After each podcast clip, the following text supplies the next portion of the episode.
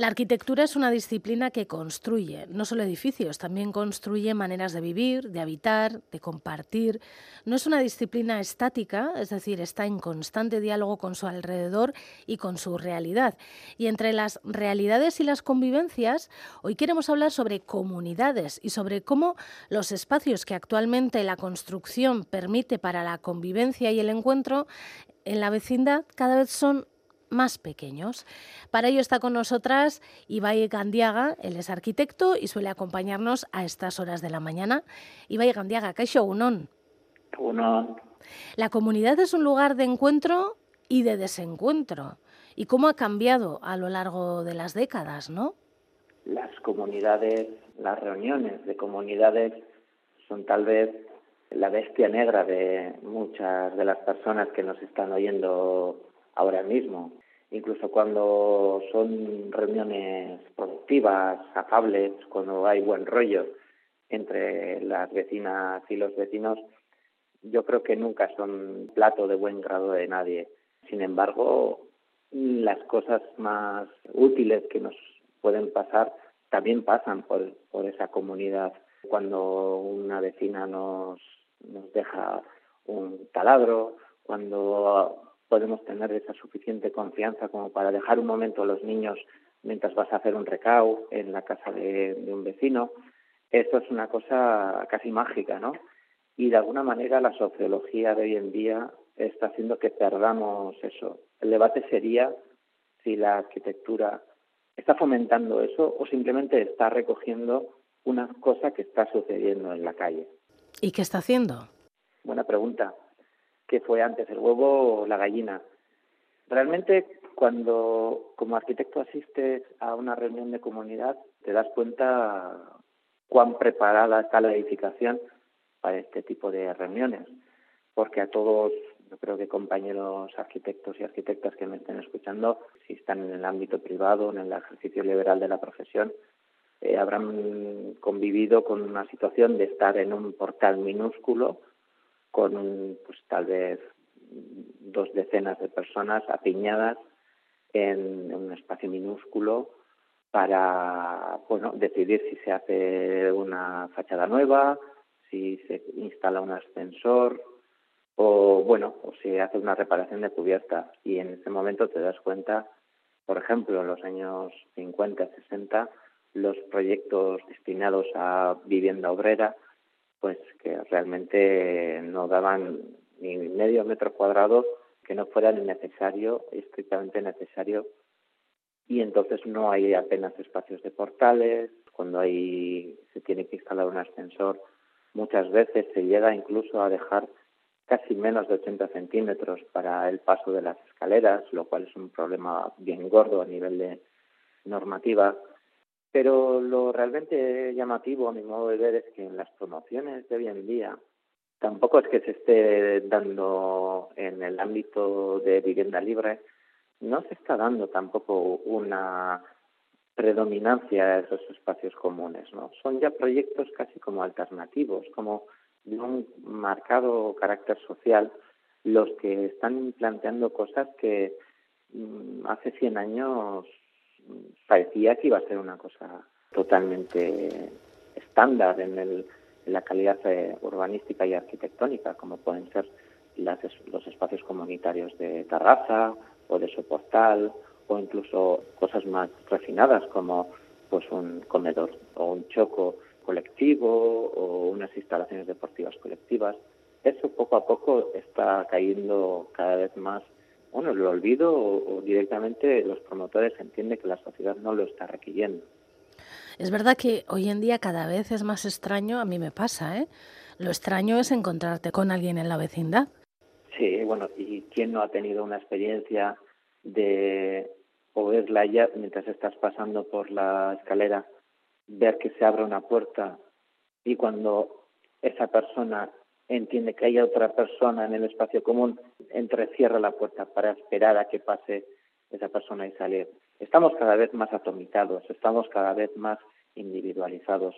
Es el signo de los tiempos también. Lo que es el proyecto colectivo, las grandes colectividades se han acabado y nos hemos creído que somos todos especiales, individuales y tal vez lo seamos, no digo que no, pero eso ha hecho que hayamos querido reducir el espacio colectivo mucho más. Y luego también existe un tema eh, demográfico que es eh, insoslayable. Tenemos un tamaño medio familiar que ha pasado en el 96 de 3,1 a 2,41 y la tasa de, reemplazo demográfico hace tiempo que no, no existe. Casi casi tenemos que irnos a la generación de nuestros abuelos.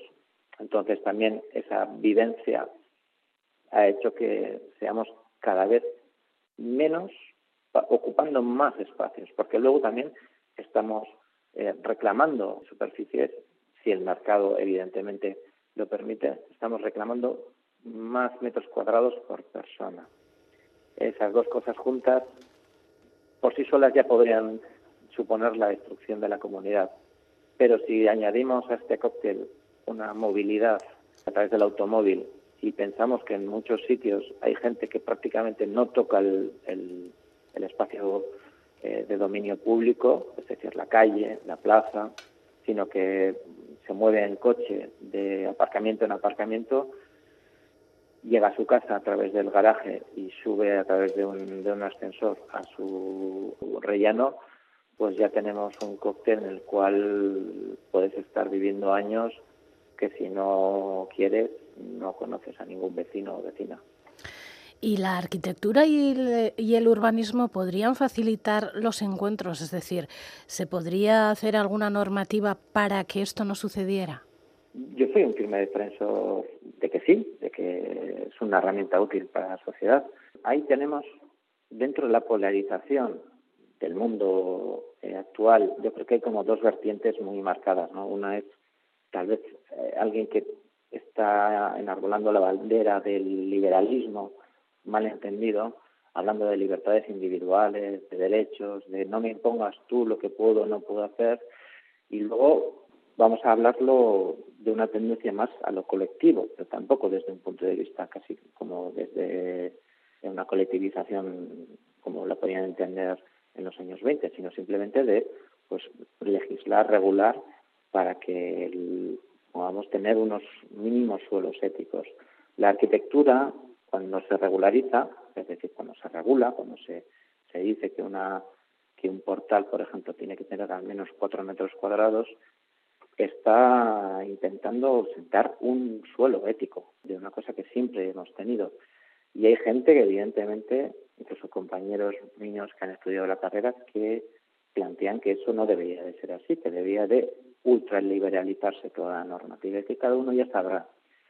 Sin embargo, en Euskadi hemos tenido bueno, el ejemplo del decreto de habitabilidad que nos ha permitido tener desde el 2022 unas dimensiones mínimas y que además fue muy influenciado por la perspectiva de género y permitía tener cosas como esos cuatro metros cuadrados de portal, en las viviendas nuevas un local para bicicletas y luego unos metros cuadrados de terraza y una serie de elementos que muchas veces las administraciones locales, los ayuntamientos ya estaban transponiendo en su normativa particular, pero sin que tampoco era del todo universal.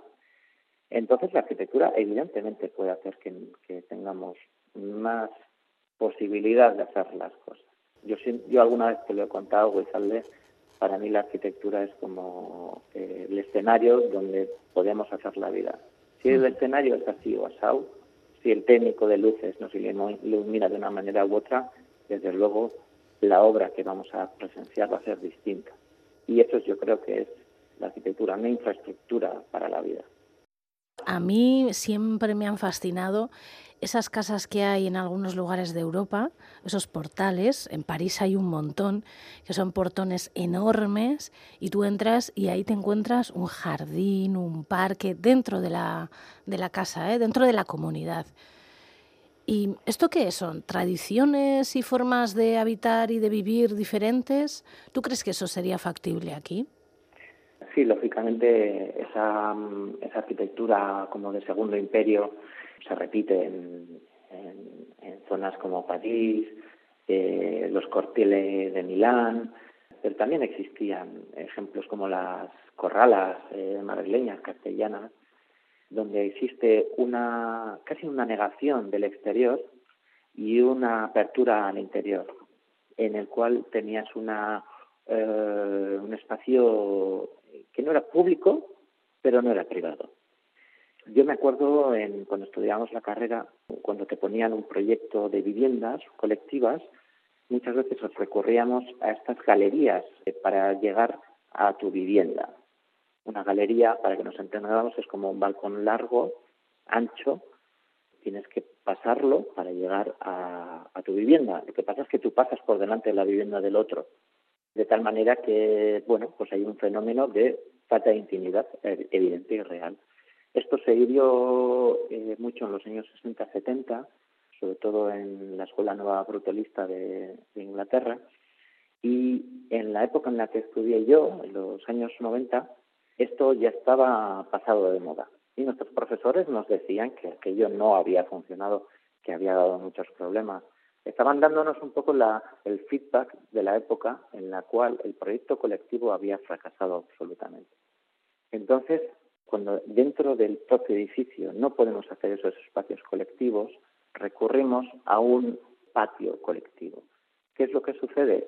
Pues que en, un territorio muy densificado en lo urbano eh, como el nuestro, donde no hay, exceptuando lógicamente como orografías como la llanada alavesa, etcétera, eh, no hay muchas veces metros cuadrados como para hacer un planteamiento de ensanche decimonónico y esos grandes eh, patios interiores, que es lo que me estás comentando tú.